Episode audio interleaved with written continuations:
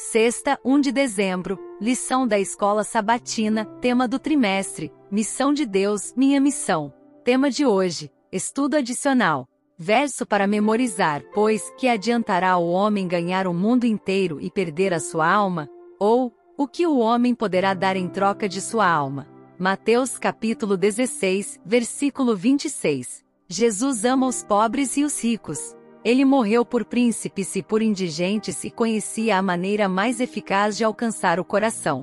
Ele advertiu: é mais fácil um camelo passar pelo fundo de uma agulha do que um rico entrar no reino de Deus. Marcos capítulo 10, versículo 25. Somos desafiados a alcançar pessoas poderosas com o Evangelho de Cristo. Elas precisam tanto de salvação quanto qualquer pessoa, mesmo que infelizmente não percebam isso por causa da segurança que acreditam que sua riqueza ofereça. Muito se diz quanto ao nosso dever para com os pobres negligenciados. Não se deveria, porém, dar alguma atenção aos negligenciados ricos? Muitos consideram essa classe um caso perdido. Milhares de ricos têm baixado ao túmulo inadvertidos.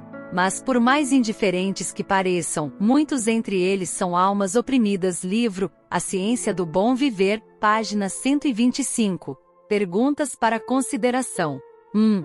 Jesus quebrou barreiras de castas e classes ao ministrar aos ricos e aos pobres. Como abordar a questão da lacuna entre ricos e pobres, tão arraigada na sociedade? 2. Jesus disse: O que foi semeado entre os espinhos é o que ouve a palavra, porém as preocupações deste mundo e a fascinação das riquezas sufocam a palavra, e ela fica infrutífera. O que Jesus quis dizer com fascinação das riquezas? Somente os ricos ficam fascinados pelas riquezas? 3. Conhecer a verdade não é o mesmo que ser salvo por ela. É importante saber a diferença entre as duas coisas, se conhecer a verdade não salva, o que nos salva? 4. Por quais razões o jovem rico rejeitou Jesus ao passo que Zaqueu o aceitou? O próximo tema da lição será Missão em favor dos não alcançados. Parte 1. Reserve um tempinho e ouça. Deus te abençoe. Até lá!